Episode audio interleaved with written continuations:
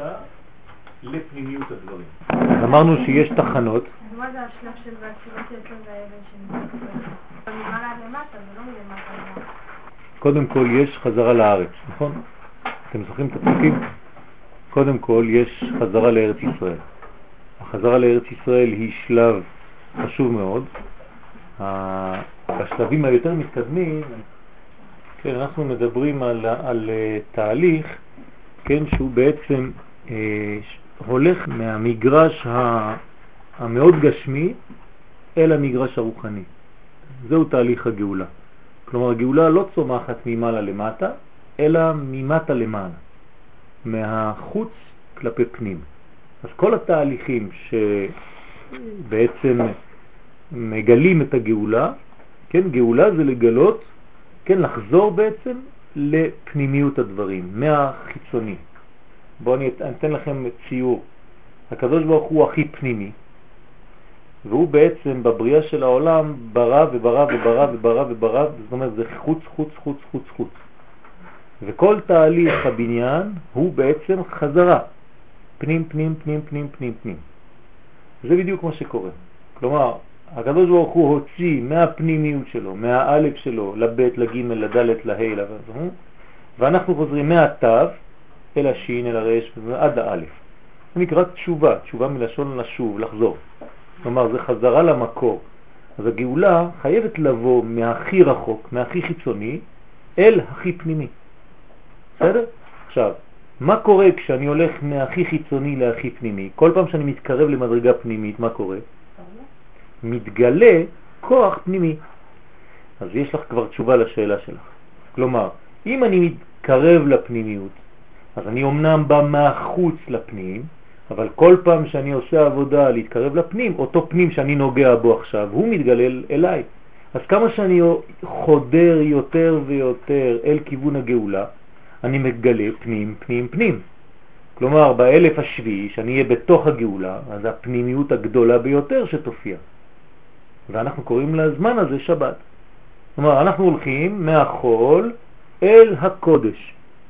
מהדבר הכי רחוק, מהבריאה הכי רחוקה, כן, אל המנוחה.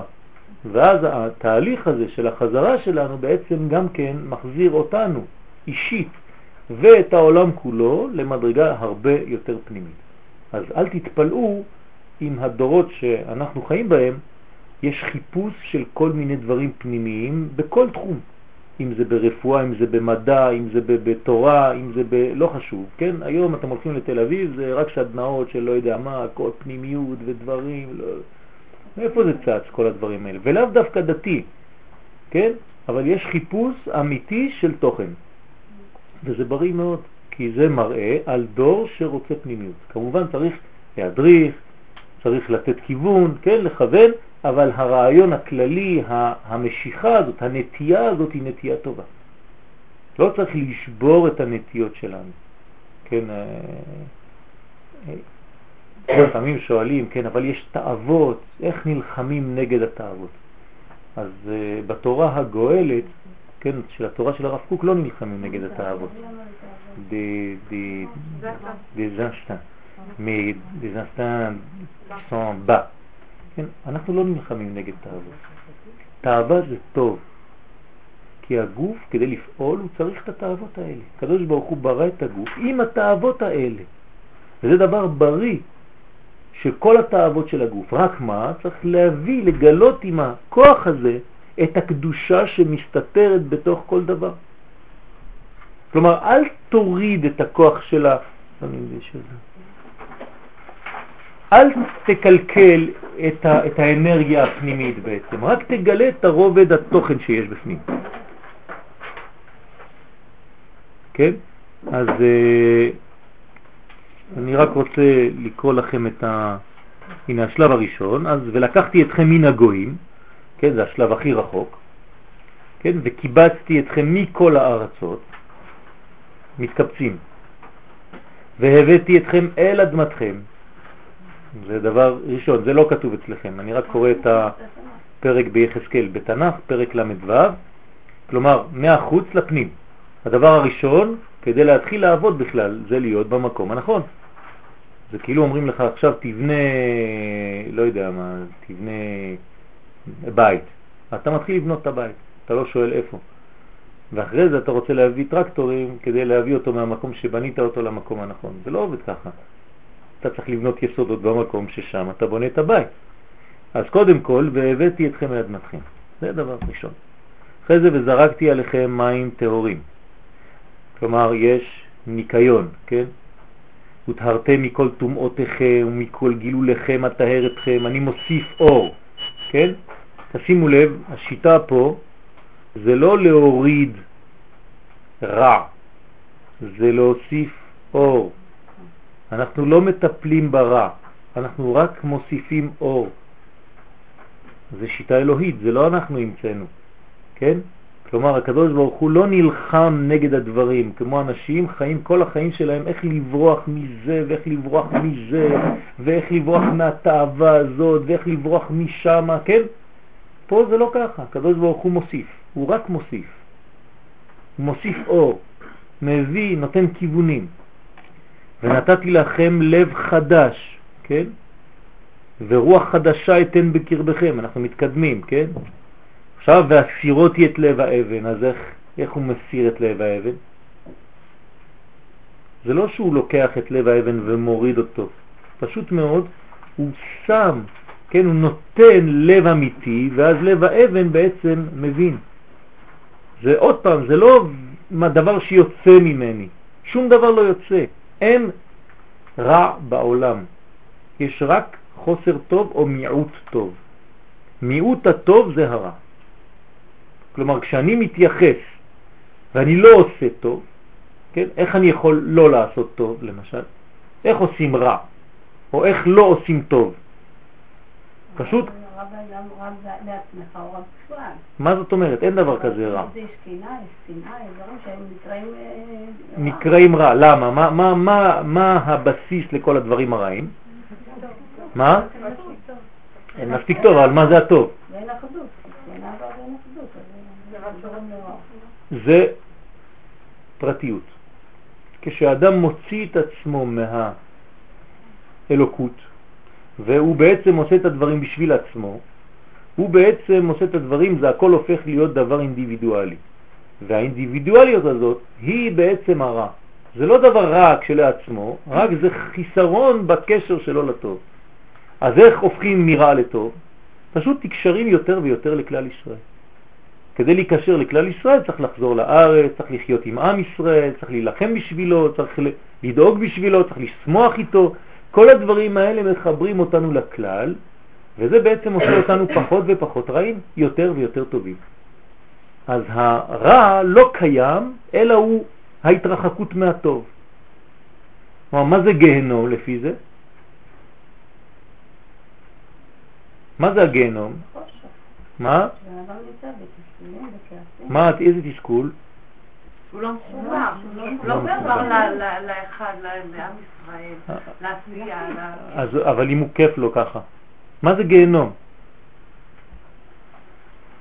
גיהנום זה להבין את מה שעכשיו הסברתי לכם, ולא לעשות את זה. כלומר, מראים לכם את הסרט הנכון, ואומרים לכם, הנה, ככה היית צריך להיות, ועכשיו אתה אומר, טוב, בסדר, הבנתי, אומרים לך עכשיו לא, זה מאוחר. כלומר, הפער בין המצוי לרצוי זה הגיהנום. אני מתרגם במילים יותר פשוטות, כן? אם אתה רוצה להגיע לאור גדול ולא עשית מספיק עבודה, אתה צריך להגיע ל-100, עשית 30, יש לך גיהנום של 70. בסדר? כלומר, כמה שאתה תתקרב יותר למה שאתה בפנים, לאמת, למאה, כן? אתה בעצם תגלה את הגן עדן. וכמה שיהיה לך פער בין מה שאתה היום לבין מה שצריך להיות, הפער הזה, כן, הוא נותן לך את הדאגות, את כל החיסרון. החיסרון הזה זה הגהנום. מה זה גהנום? גי זה... זה מין ודי, זה חור, זה בור עמוק. אז זה הבור, זה הפער שבין האדם לבינו, לבינו. כן? כי הפנימי שלנו, התוך האמיתי, הפנימי, הכי פנימי, זה האור האלוקי. האלוקות שבי, זה הטוב.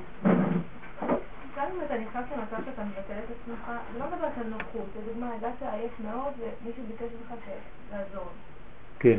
ואתה יודע שזה ממש מקשה עליך, אתה מאוד עייף ואתה מאוד רעב, אחרי... אז אם אני עכשיו דואגת לעצמי, אז אני אשאר בבית ואני אנוח ואני... ואם אני דואגת לכלל, אז אני אצא ואני אעזור, ויש פה איזשהו ביטול עצמי, שאני בעצם פוגעת בי בשביל לעזור נכון, צריך להיזהר, ואהבת לרעך כמוך. אם אתה פוגע בעצמך כדי לעשות דבר טוב לאחר, אז פגעת במישהו, זה בעצמך. גם זה אסור. למשל, אדם שאומר על עצמו, כן, אני אפס, אני כלום, אני זבל בעולם הזה, כן? מה הוא עושה? תלוי מי הוא.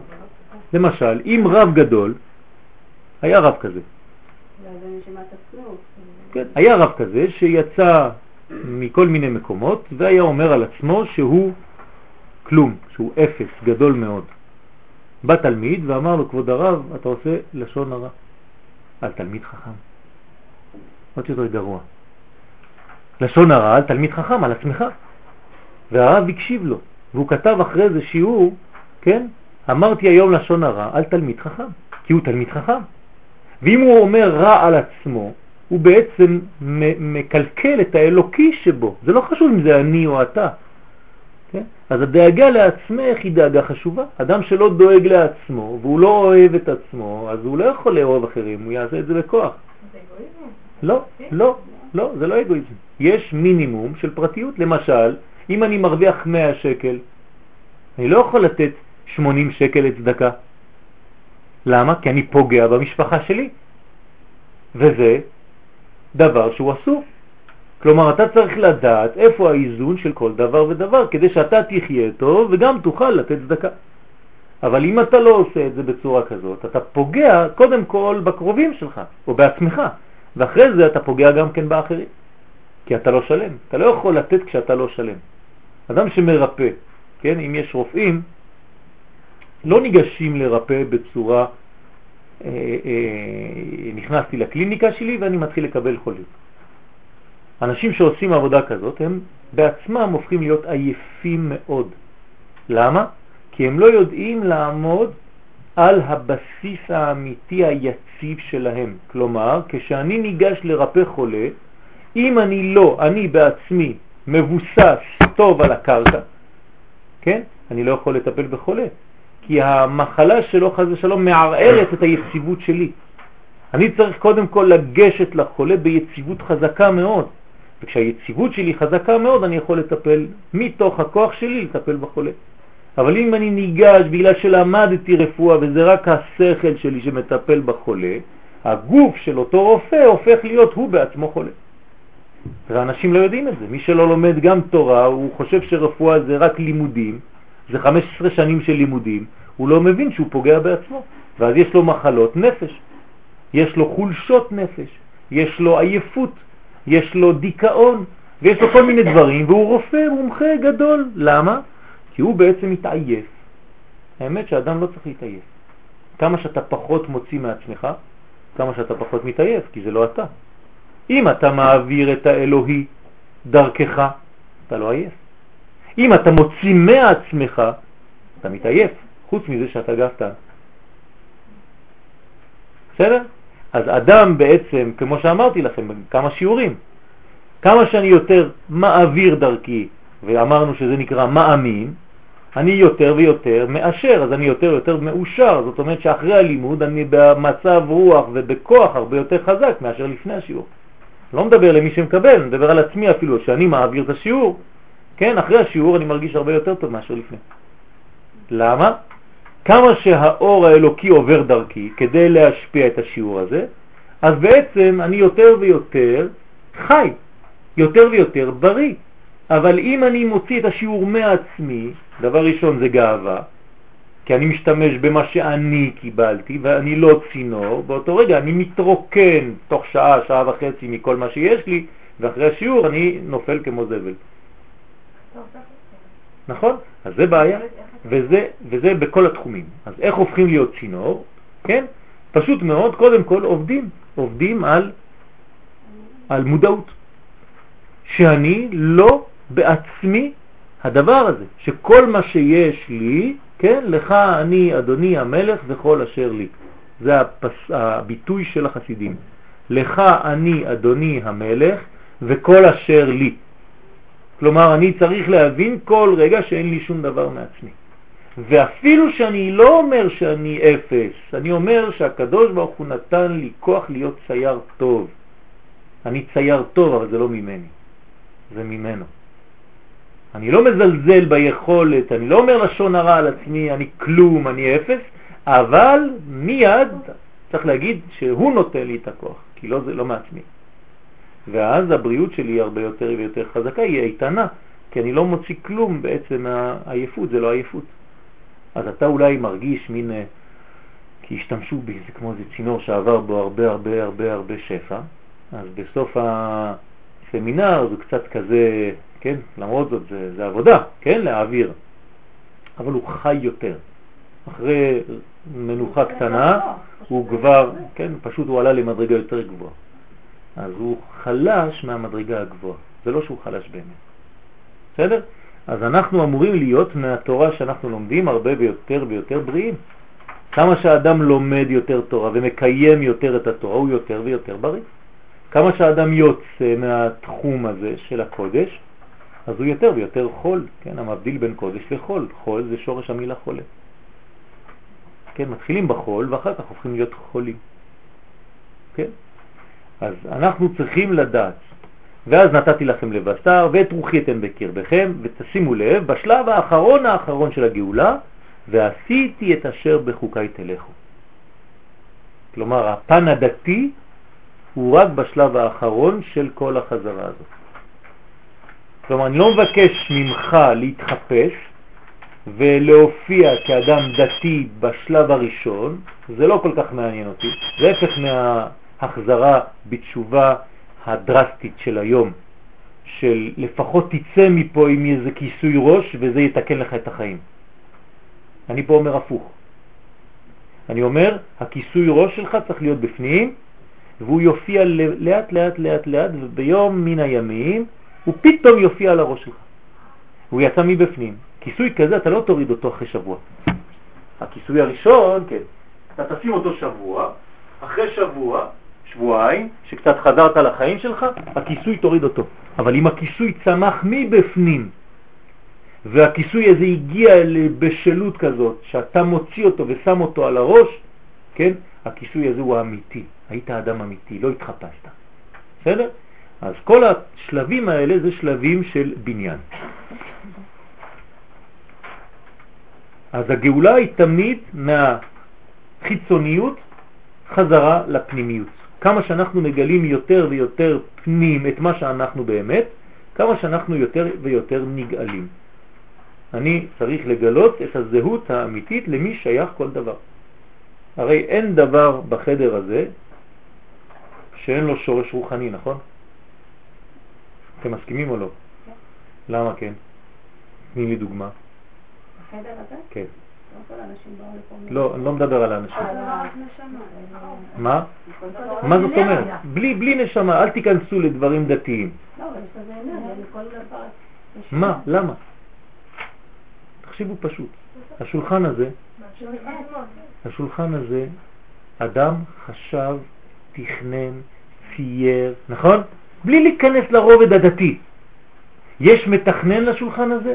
הוא עבד עליו שעות, נכון? הוא השקיע בו אהבה, נשמה, סרטט אותו במחשב, שעות, מחק, בנה, מחק, בנה, אחרי זה הוציא, ועד שהתקבל לשולחן שלו מאלף שולחנות אחרים שאחרים עשו, אז הוא הצליח להגיע לאותו חנות, ומאותה חנות קניתי. יש מחשבה, יש הרבה זהה מאחורי השולחן הזה, נכון? ואחרי זה לקחו את העץ ועשו אותו ותכננו אותו ואיך יעשו ככה וככה, זה רוחניות של העץ, זה מחשבה. כל ספר שכתוב פה, כמה שעות השקיעו בו כל מי שכתב, וכמה מחשבה. הדלת שאתם רואים מאחריכם, גם כן אותו דבר. אדם ביצע את זה, התכנון, האבנים, הדריכל, מפות, וזה, איפה לשים כל שקע, כל דבר, נכון? הנה, אתם רואים, כל החומר הזה מלא כוח אנרגטי של אנשים. אתם מרגישים את הכוח הזה שהיה מאחורי זה? אנחנו לא מרגישים, נכון? רק כשאני אומר, אז המודעות מרימה אתכם לרמה של הרגשה. זה אנחנו צריכים לדעת. אני צריך להיכנס למקום ולהגיד ולכבד. אתה יודע איזה מאמץ יש כאן? של כל דבר ודבר לתכנן משהו, לתכנן בניין. המאמץ הזה אני צריך לחוש אותו. כשאני חש את זה, אני מתחיל להבין שאין דבר שהוא בא סתם ככה. הכל בא מהרוח, ואחרי זה זה הופך להיות גשמי. משיב הרוח, ומוריד הגשם. זה הברכה שאנחנו אומרים. כלומר, אם יש ענן מעל מודיעין, וכאן אין עננים, תוך עשר דקות, עם קצת רוח, הענן הזה שמעל מודיעין מגיע לכפר, נכון? ובכפר יורד גשם. גשם כשמו, כן הוא, גשמיות. מי הביא את הגשם הזה? הרוח. מעניין, דבר מאוד גשמי שהרוח מביאה. אז ככה זה בחיים שלנו. הדברים הגשמיים הם קודם כל רוחניים. הם קודם כל נשמתיים, רק הם מתגלים החוצה. ואז אנחנו רואים את התוצאות בחוץ ולא יודעים לקשר לתוצאה ולמחשבה. זה חשוב מאוד. וככה זה הבניין של החיים שלנו. עכשיו, מה אני עושה? אני לוקח את הספר הזה שהוא בינתיים רק דפים ואוסף של דפים בשבילי, ואני מנסה לחדור מן החוץ לפנים. זה בדיוק תהליך הגאולה. ואני חודר אל תוך האורות, אל תוך הספר, וכל מילה אני פותח אותה ונכנס למחשבה של הרב זצ"ל וכו' וכו' וכו' וכו', עד שאני מגלה את האורות שהוא דיבר עליהם, למה הוא קרא לזה אורות. אבל אם אני נשאר ברובד החיצוני ולא חודר פנימה, אז אין לי תשובה. מה זה בעל תשובה? חשבתם על המושג? מה זה בעל תשובה? זה שהיה לפני זה בעל שאלה. אם אין לו שאלות, אז אין לו תשובות. כן? אז בעל תשובה זה שהוא בעל שאלה לפני זה. אבל אם הוא לא יודע לשאול שאלות, או הוא הפסיק לשאול שאלות, אז הוא בכלל לא בן אדם. אדם שלא שואל שאלות הוא לא אדם, כן? מה זה שאלה? מה? מה זה 45, זה בדיוק הגמטריה של המילה אדם. האדם זה שאלה אחת גדולה. אם הוא מפסיק לשאול שאלות הוא חולה.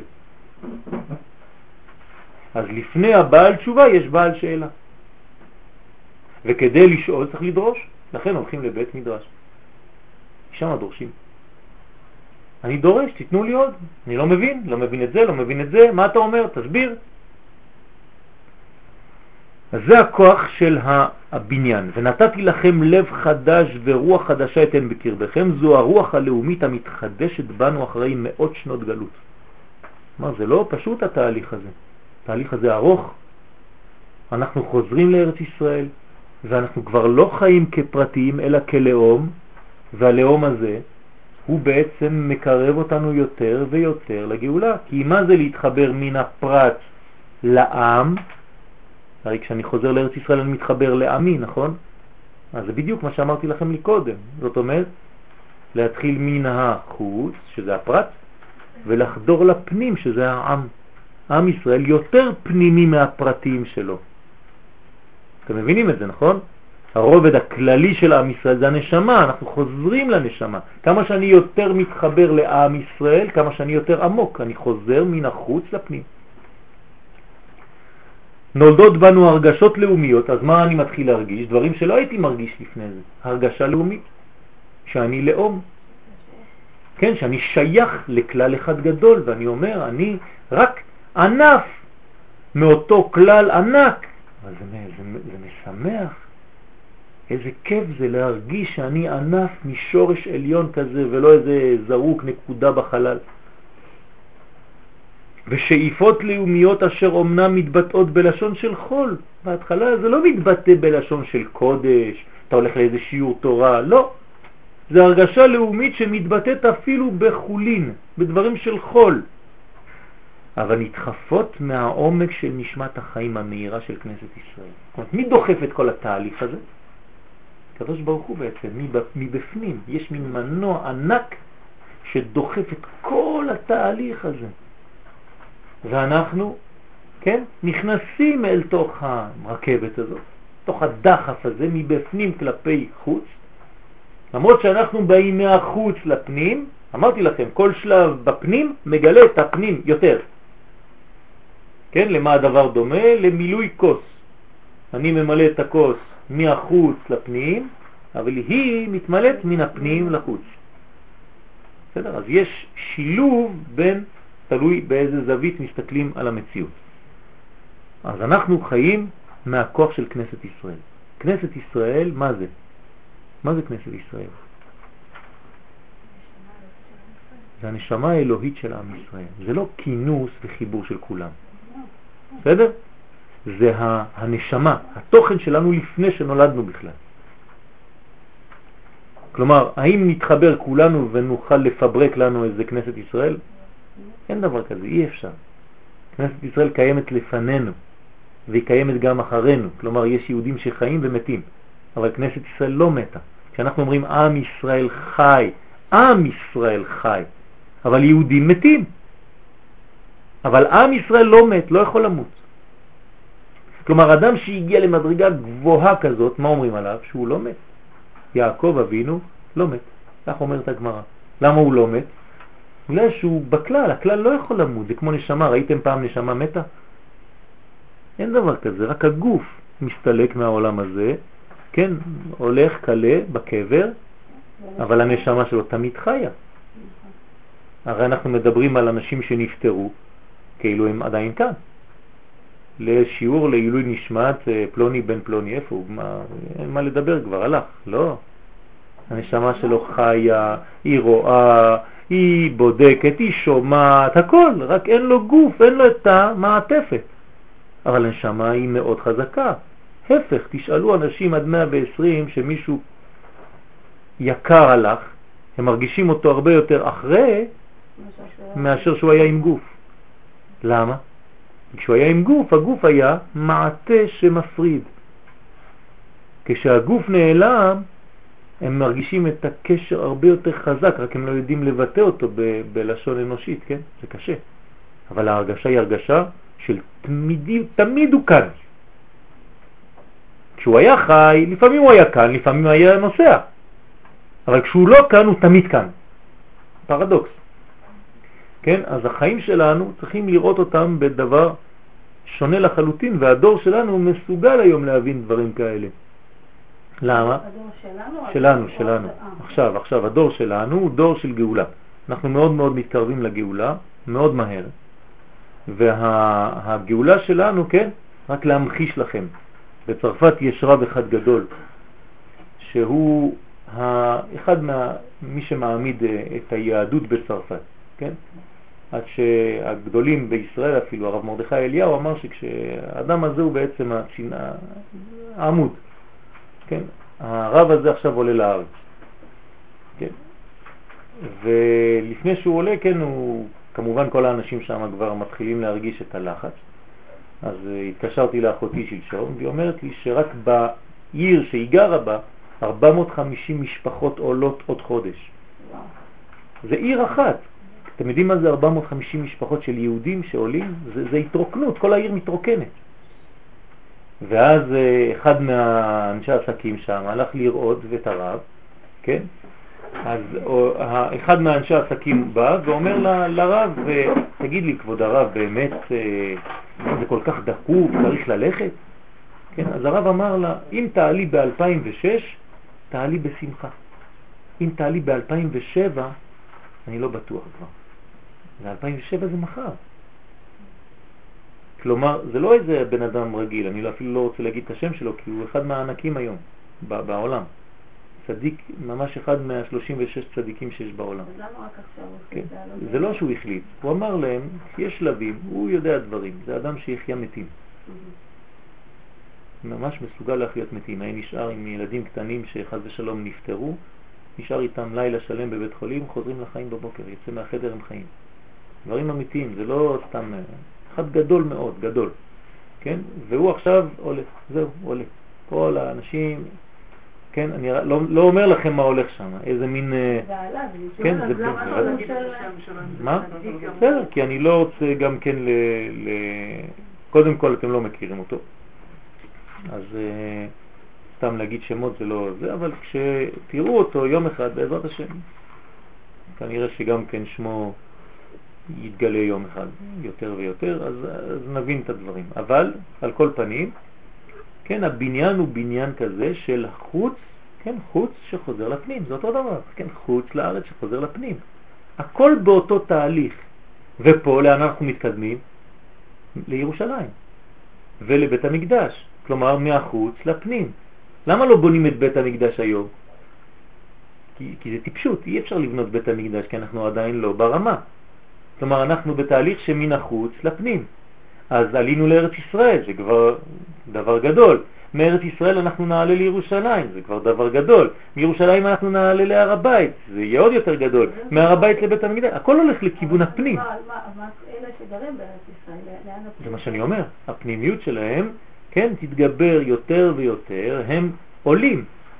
אני שואל אותך שאלה, את אותו בן אדם שהיית לפני עשר שנים? התקדם, נכון? ברוך השם. מה, מה עשית? תהליך שמן החוץ לפנים. גם אני. וכל אחד פה. כל אחד חוזר ועולה. אז הנה, את גרה בארץ ישראל, לכאורה אין לך כבר מה לעשות. הפוך. במקום עלייה כזאת, עשית עלייה כזאת. יש גם עליות שם, אל תדאגי. כן? כלומר, יש עליות. כן. נכון, מותר לו. הוא שואל. אם הוא שואל באמת, אז תהיה לו תשובה בסוף. נכון, זה גם תהליך. יכול לברוח קצת, יש, לא מרגישים טוב ברכבת הזאת, כן? רוצים לצאת, יוצאים, כן? נזרקים החוצה ורואים שהרכבת מהר. הוא אומר, וואי וואי, אם אני אפספס את זה, אז הוא חוזר מהר מה לרכבת. קורה לאנשים שמתנדנדים את המשהו, או שהם דתיים חוזרים? לא חשוב, לא חשוב. חיפוש, זה חיפוש, חיפוש אמיתי. מותר להם. תני להם להגיע לבד, בלי כפייה, בלי כוח, בלי לשכנע כאילו אני יודע הכל ואף אחד לא ילמד אותי, כן? הרבה הרבה ענבה, הרבה ענבה. ולתת לאנשים את הזמן שלהם, פשוט כמה שיותר לשדר קודש, כן? לתת אפשרות גם כן להביע, כן? מי שלא מסכים ולשאול שאלות והכל, אבל לשדר קודש, כי זה, זה הפנים, זה הפנים שמשודר היום, כן? וכמה שיותר יקלטו את הפנים הזה, כן? אז חוזרים לשידור. והשידור הופך להיות שידור ישיר כבר היום. זה שידור פנימי וישיר, כי אנחנו חוזרים ליושר. תבינו, יש יושר או כפייה, ככה זה עובד. או יושר או כפייה. כפייה זה בכוח, ויושר זה כשאתה מגלה את הקו האלוקי שבכל דבר. זה נקרא יושר, כלומר טבעיות. אתה מגלה את הטבע האלוהי הישראלי שבכל דבר. כן? ואפילו לא ישראלי. כן? כלומר, כל חיה, כל חי, כל צמח, יש לו את ה... כן, כל ברור.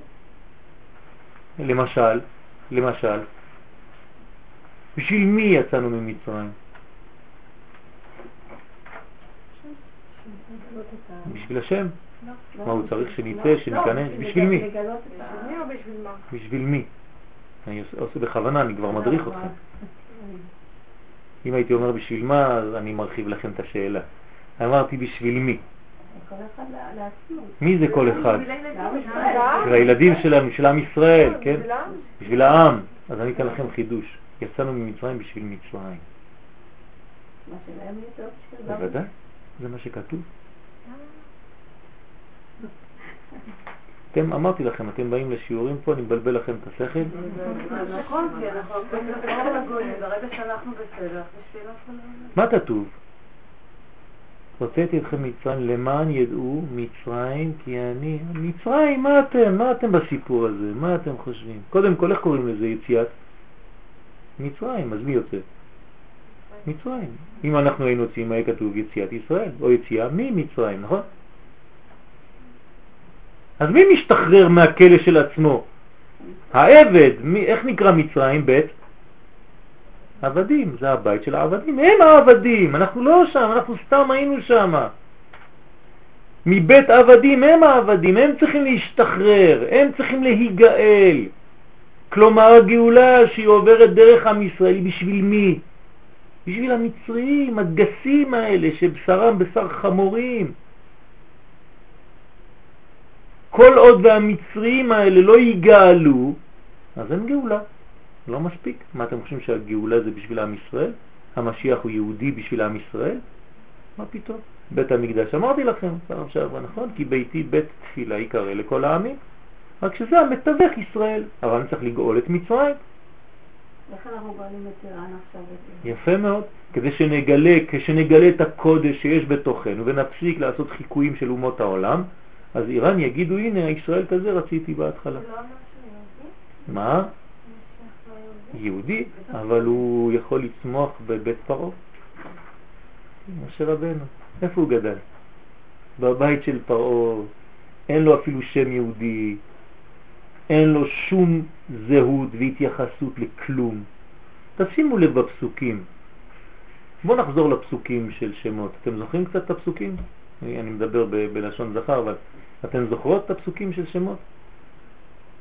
וילך איש מבית לוי, ויקח את בת לוי, כן? מה זה, אתה לא יכול להגיד לי שמות? איש מבית לוי, מן ערף, ויקח אישה, כן, בת לוי, מן ערף, שאני לא יודע מי זה בכלל. מה, מה זה הסיפור הזה? ואז שמים אותו, ותתצב אחותו מרחוק. מה זה אחותו? מי זה אחותו? אתה לא יכול להגיד שם? אין שם בפסוק בכלל. למה? שם היחיד זה קרוב, אל בת קרוב. כלומר, הכל מצריות, כלום. מה? מי? מו? מי? איפה? למה? שאלתם את עצמכם למה? אז היה לנו רב, רב גדול, זיכרונו לברכה, רב אשכנזי, כן, ליאון אשכנזי. כן, היה לו שם ביטוי מניטו. אז הוא אומר, למה אין שמות? הוא מביא את המהר"ל מפראג ואומר, כדי לא לתת שייכות למשה.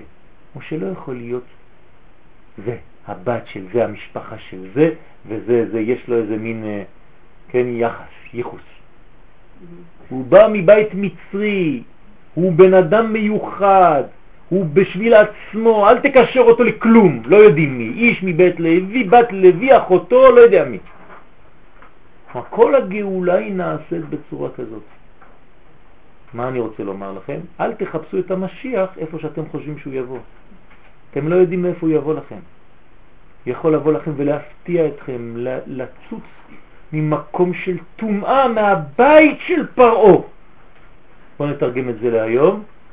אולי יצא מהבית של החומני שם, לא יודע, של האיראני. לא יודע מאיפה זה יבוא. אני לא יודע, אני לא מכתיב לקדוש ברוך הוא איך הוא עושה את הגאולה. הוא עושה את הגאולה בדרך שלו, ואף אחד לא יגיד לו איך הוא עושה גאולה. אז אל תדריכו איפה שאתם חושבים. אנחנו לא מבינים. היו רבנים גדולים שאמרו, כשהיהודים יגיעו לאנגליה, משם תבוא הגאולה. כי הרבנים הגדולים ראו את זה ברוח הקודש בתוך טקסטים. ואז אמרו, הלכו לשכנע את הלורדים החדשים באנגליה שיהודים יבואו לגור שם, כי היה אסור לגור באנגליה בגלל שבאינקוויזיציה היה גם כן גירוש מאנגליה. עד ששכנעו את אותו לורד, ואז הגיעו היהודים שם לאנגליה. זה אמת, כן? אותו רב אמר שמשם התחילה הגאולה. זה נכון. כל מה שהתחיל בחזרתנו לארץ ישראל התחיל מאנגליה. וגם כן, כן, ה... ה... לא, מלא מלא חכמי ספרד. מלא חכמי ספרד שאמרו שיהיה שלטון של האנגלים בארץ ישראל. אנגלטרה, ככה כתוב שם. אנגלטרה, כשאנגלטרה תשלוט בארץ הקודש, מי ידע בכלל איפה אנגלטרה? כן, אינגלנד. אתה אומר הרבה דברים שהם שוברים קצת כאילו מיתוסים של גם... נכון. כאילו גם לדתיים ובכלל, כאילו... נכון, נכון. אומרים לכולם אם אה, יבוא המשיח והגאולה תבוא, שכל עם ישראל יחזור בתשובה. כן, כן. נכון. בעצם זה לא, כי אם אתה אומר כל הזמן פה. למה? למה? מה הקשר? מה הקשר? הוא יכול לבוא מהכיוון שלו, עם ישראל עושה את העבודה. את עושה את העבודה שלך. את מנסה להתקרב, את שואלת שאלות, את שואלת את עצמך שאלות היום שלא שאלת לפני, אבל איך הדברים מגיעים, זה אנחנו לא יודעים. זה לא אומר שכל אחד יעשה מה שבא לו ויברח מהכל. אני אומר להיות אמיתי, לשאול את השאלות ולא לפחד מהתשובות שמקבלים. אבל לשבור את המיתוסים, אם המיתוסים האלה הם שטויות, כן, לשבור אותם, למה לא? כשמדברים על משיח בדרך כלל זה הרבה שטויות. כי, כי אנחנו, יש לנו איזה משיח גוי בראש, שדומה קצת לאקרובט הזה, כן? הלוליין. כן? כי אנחנו לא יודעים מה זה משיח, אנחנו לא לומדים מה זה משיח. אנחנו לא יודעים מי זה משיח. למה הוא צריך להידמות, למי הוא דומה בכלל, לאיזה שורש, לאיזה סוג של אדם הוא צריך להיות. אז אנחנו כל מיני דברים, פנטזיות על משיח וכל מיני דברים, כן? אז זה צריך לברר, זה צריך בירור גדול, הדור שלנו דורש בירור, וזה מה שאנחנו מנסים לעשות לאט לאט. אנחנו לומדים רק נושא אחד פה, כן? גאולה. זה רק נושא אחד, הנושא העיקרי שיש לנו בחיים. הגאולה קיימת לפני שהעולם כבר קיים.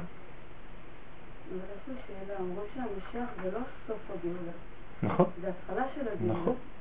נכון, בגלל זה אני אומר שזה גם לא דבר שהוא סופי. גם, גם המשיח כשהוא בא, הוא אפילו לא במדרגה שהוא יהיה אחר כך, גם הוא עולה, גם הוא חוזר בתשובה. כלומר המשיח בא במדרגה א' והוא צריך להגיע למדרגה ה'. אז יש לו עלייה תוך כדי שהוא משיח. הוא לא מגיע עם הכוח שלו ההתחלתי, כן, המהר"ל בנצח ישראל, אומר המשיח בהתחלה יהיה באותה רמה של אומות העולם. כלומר יהיה כל כך, כן, שיבוי משקל בינו לבינם שהם אפילו עלולים להרוג אותו, כתוב. ומה הכוח שלהם? אומר המהר"ל, הריבוי, כן, הרבה, הם תמיד הרבה, אנחנו תמיד קצת. אלא שההבדל בינינו זה שהם בכמות ואנחנו באיכות. אבל זה שלבים. בשלבים המתקדמים של הגאולה מופיעה התשובה. כן? המתקדמים של הגאולה, זאת אומרת לא בהתחלה. תחילה בקבלת עול מלכות שמיים ואת רוחי אתן בקרבכם. זאת התוועדותנו השלמה לקודש האלוהי הגנוז בתוכנו. כלומר, אני יודע ויודע יותר ויותר ואני לומד שיש אלוהה בתוכי. ואני מודע יותר ויותר לאלוהי שחי בתוכי ומחיה אותי. אם אני מודע לזה, שזה יופי. כן, עד כדי כך שהבשר שלי, העור שלי, כן, החיצוניות שלי, הופכת להיות קודש. היא מגלה קודש. הגוף שלנו זה קודש. הגוף שלנו זה לא זבל. אסור לזלזל בגוף. הגוף זה חלק שהקדוש ברוך הוא ברא בשביל שיהיה לנו את הגוף הזה, נכון? אז הוא קודש, רק שיש לנו בעיה. אנחנו שמים אותו בצד ומגדלים את הנשמה, חושבים שאנחנו מגדלים את הנשמה כי הגוף הוא לא יפה ויש לו תאוות, וואי, מה נעשה עם התאוות האלה, כן. אבל זה לא נכון. כשמשה רבנו מגדל את עצמו, הוא מגדל גם את הגוף שלו, ולא ידע משה כי קרן עור פניו, אפילו העור שלו מתחיל להקרין קודש. הוא צריך לשים אפילו עכשיו מכסה, כי כולם מסתכלים, אומרים לו, וואי, משה, מה נהיית? העור שלך הפך להיות אור, באלף. למה? כי הוא מתקן. כלומר, הגוף של האדם הוא צריך להיות בריא, הוא לא צריך למות. גוף של אדם לא מת. המוות זה לא חלק מהחיים, נכון? למדנו את זה כבר. זה טעות, זה חטא. למות זה חטא. צריך רק לחיות. אין מוות. בשלבים של הגאולה כבר לא נמות, לא יהיה מוות. כלומר, אנחנו נחיה בגוף הגוף שלנו אמנם יזדכך, יהיה הרבה יותר זך ממה שהוא היום, אבל כבר לא נמות, אין מוות. ואשר הוא זה שדוחף את כל התהליך הבניין והיצירה. ומתוך כך ועשיתי את אשר בחוקי תלכו. זה השלב האחרון, תשימו לב, זה השלב הדתי. השלב הדתי הוא בא בסוף, בסוף, בסוף שהקדוש ברוך הוא יעשה, כן? מה זאת אומרת יעשה ועשיתי? מי יכול לתרגם לי את זה? אל תדאגו לי, אני אסתדר, בסוף אתם תעשו. אני אעשה כל מיני דברים בעולם שיגרמו לכם שאתם תחזרו בתשובה בסוף. אני אעשה, הקדוש ברוך הוא, תסמכו עליי, שבסוף כולכם תשמרו את החוקים שלי ואת המצוות שלי, ואפילו שאלה שאמרו, אני בחיים לא אתקרב לדת. כולכם תחזרו בתשובה.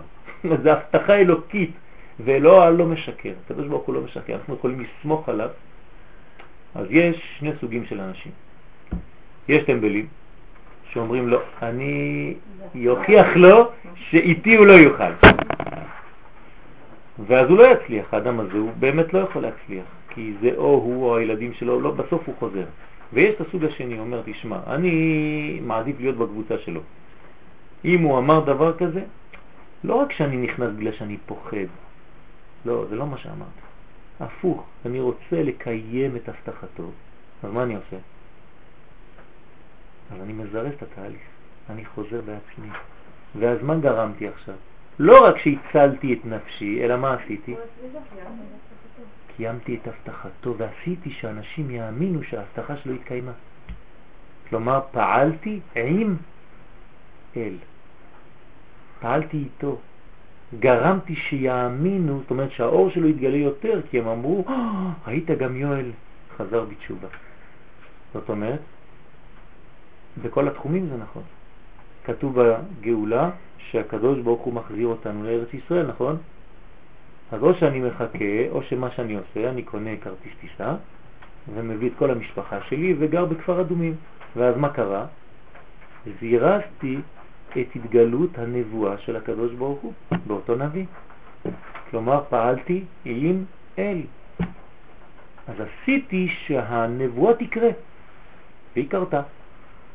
וכתוב שהפירות של ארץ ישראל ייתנו פירותיהם בעין יפה. אז מה אני צריך לעשות? לזרוע ולהיות חקלאי טוב, ולקנות טרקטורים, ולבנות, ולעשות שדה שהפירות שלי יהיו הכי יפים בעולם, ואז אני עושה קידוש השם. כי אני מגלה ואני אומר, הנה מה שכתוב בגאולה, הנה מה שכתוב בנבואה, אני עשיתי את זה עם הקדוש ברוך הוא. אתם מבינים איך זה עובד? אנחנו לא צריכים להיות פסיביים בגאולה, בגלל שכתוב ואני מחכה שזה יקרה. לא, אני אעשה הכל כדי שזה יקרה. זה לא משנה כלום, הפוך. אני מזרס את התהליך. וזה נקרא קידוש השם, כי אני מקדש את שמו. בסדר? זה דבר חשוב מאוד להבין אותו. אז קיום המצוות בפועל, לקיים, כן? תשובה מעשית מפורטת. כלומר, בסוף יש תשובה מעשית מפורטת, ממש. איש עסקים, זה בזה כמו שעבון דה פר אימייל. בין שני השלבים הללו נמצא שלב נוסף, כן? והסירותי את לב האבן מבשרכם ונתתי לכם לב בשר.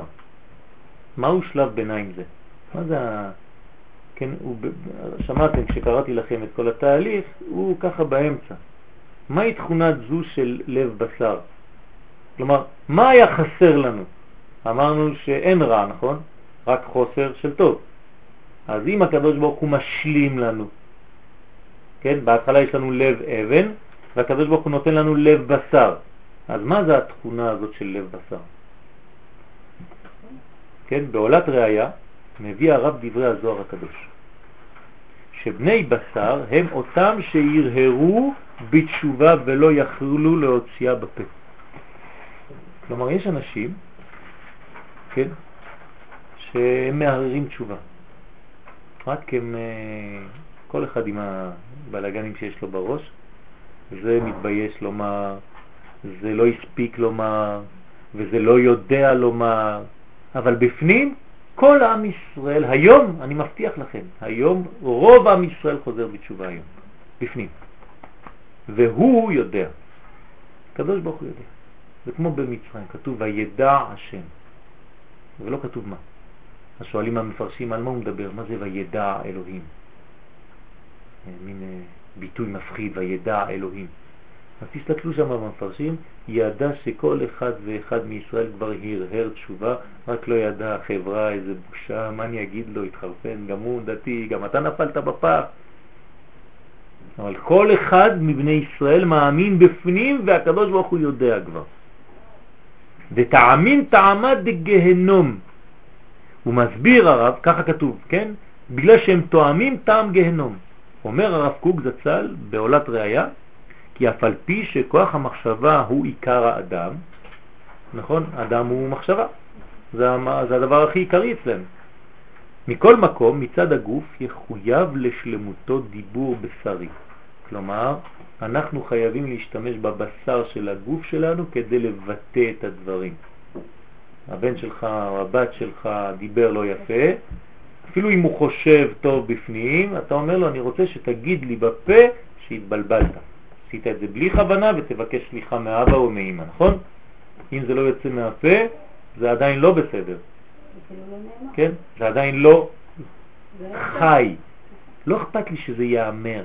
למה זה כל כך חשוב לשמוע את זה? שמה?